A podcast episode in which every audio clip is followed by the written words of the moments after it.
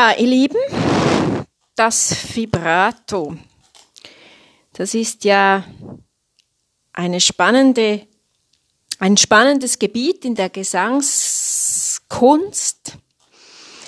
Das Vibrato ist auch ein recht unerforschtes Gebiet. Es ist eine Stimmschwankung, das kann man so nennen, wenn man sich auch mit, mit Ärzten unterhält, die in der Stimmklinik in Hamburg tätig sind, was ich da, was ich gemacht habe.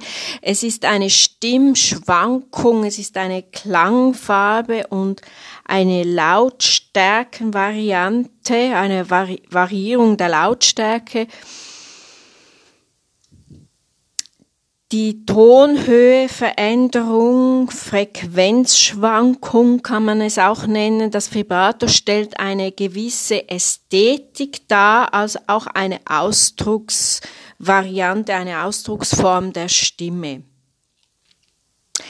Es ist auch ein Merkmal einer gesunden und gesangstechnisch geschulten Stimme von einem Sänger oder einer Sängerin.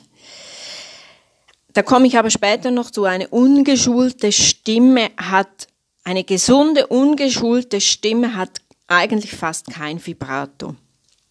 Das gute Vibrato ist ausgeglichen und trotzdem variabel, ist nicht, nicht starr, weil das findet man als unangenehm und ist auch nicht gesund. Eine gute, leistungsfähige Stimme, die eben geschult ist äh, von, von einem guten Gesangslehrer oder einer guten Gesangslehrerin, hat ein Vibrato. Dieses Vibrato, ein gutes Vibrato, zeugt von einer guten Atem-Kehlkopf-Balance, auch subglottischer Druck, also subglottische Druckschwankung, Tonhöhenänderung. Es ist eine sängerisch sehr, also ein sängerisch sehr komplexes Gebiet. Eben ich habe das mit einem Arzt aus der Stimmklinik in Hamburg beleuchtet und das war, war, war wahnsinnig spannend, aber das kann ich jetzt nicht alles weitergeben, weil das würde vier Stunden dauern und es ist auch sehr komplex mit, mit den, mit den, mit den, mit den, äh, mit, mit den, äh, Tonhöhen und dem Herz und so, das, das würde, würde, würde nicht, würde nicht äh, hier das würde hier den Rahmen sprengen.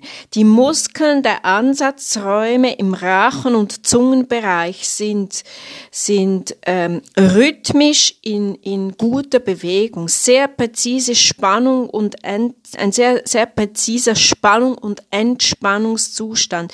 Die Muskeln arbeiten rasch wechselnd. Ein schönes Vibrato ist in sich ausgeglichen und perlend. So übe ich das auch. Komme dann später noch zu, wie ich das übe.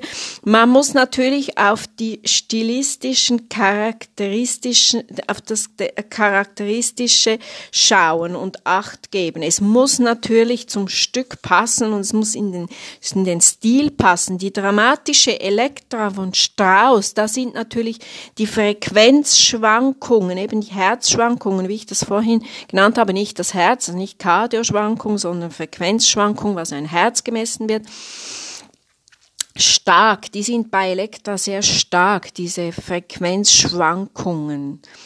Wie auch bei Wagner zum Beispiel wenn man Brünnhilde singt, da hat man natürlich eine stärkere Frequenzschwankung, als wenn man jetzt im lyrischen Fach, zum Beispiel ich jetzt bei Pamina, in Mozarts Zauberflöte unterwegs bin. Da muss man schon darauf achten. Aber es ist eben sehr gesund für die Stimme, wenn man, wenn man wirklich ganz viele verschiedene Dinge singt. Also es ist sicher nicht gesund, wenn man sich nur aufs Wagnerfach konzentriert. Das kann dann schon Auswirkungen auf die Stimme haben. Natürlich ist es schön, Bögen zu singen. Ich liebe es, Bögen zu singen. Straußlieder zum Beispiel, da muss man gar nicht mal unbedingt eine ganze Elektra singen. Auch Straußlieder ver ver verlangt viel, viel größere Bögen, was ich wirklich sehr gerne singe und es, es verlangt auch eine große Stimme, weil man ja schon durch ein großes Straußorchester singen muss, weil die Strauss-Lieder, die vier letzten Lieder, die sind ja auch von Richard Strauss wie die Elektra, auch deshalb bringe ich das in diesem Kontext.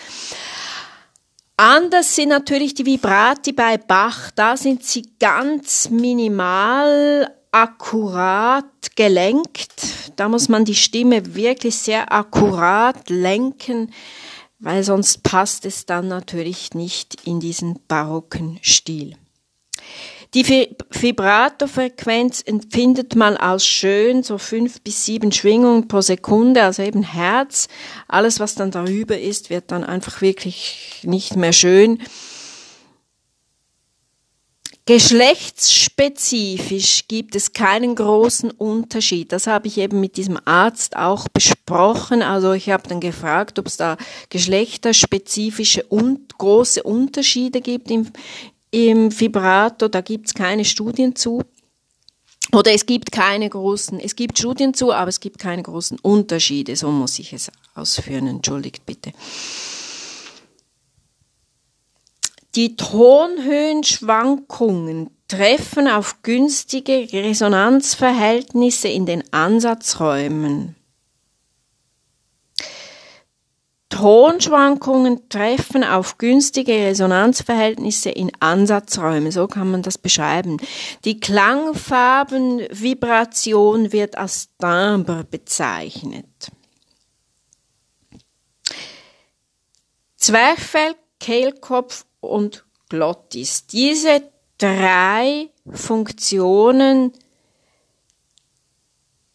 das Aufhängesystem Kehlkopf spielt eine zentrale Rolle. Das federnde Zwerchfell, das sage ich meinen Studentinnen und meinen Studenten immer wieder, meinen Schülerinnen und Schülern. Und dann eben der Glottis, der, die Stellknorpelbewegung. Der Glottis ist die Stellknorpelbewegung während der Stimmerzeugung. Jedoch ganz konstant soll das Vibrato eben nicht sein. Es ist nicht schön, man empfindet es als nicht schön, wenn das Vibrato eben ganz konstant ist und es wirkt sich auch nicht optimal auf die Stimme aus. Die Stimme ermüdet sehr schnell.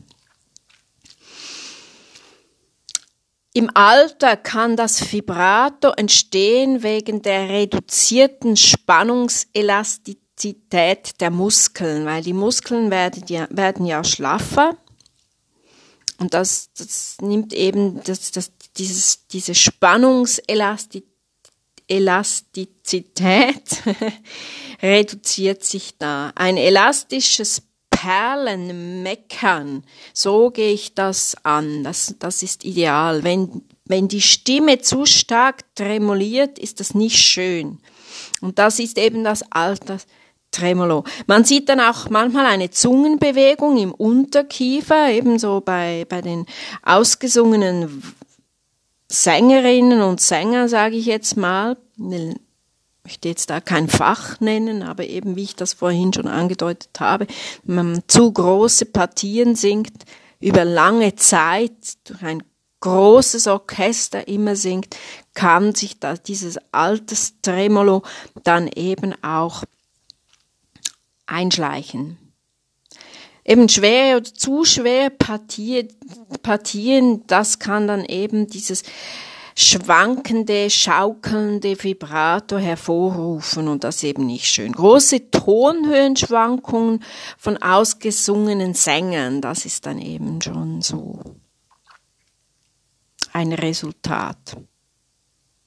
Die Differenziertheit, die feine, geschmeidige Übereinstimmung von Kehlkopfeinhängung und äh, Atemfunktion stimmt stimmt ebenso nicht mehr. Und da muss man eben ganz akkurat arbeiten. Das wird oft durch Lautstärke und Druck dann kompensiert. Und das wiederum ist ein ganz fataler Kreislauf für die Stimme und wirklich ungesund.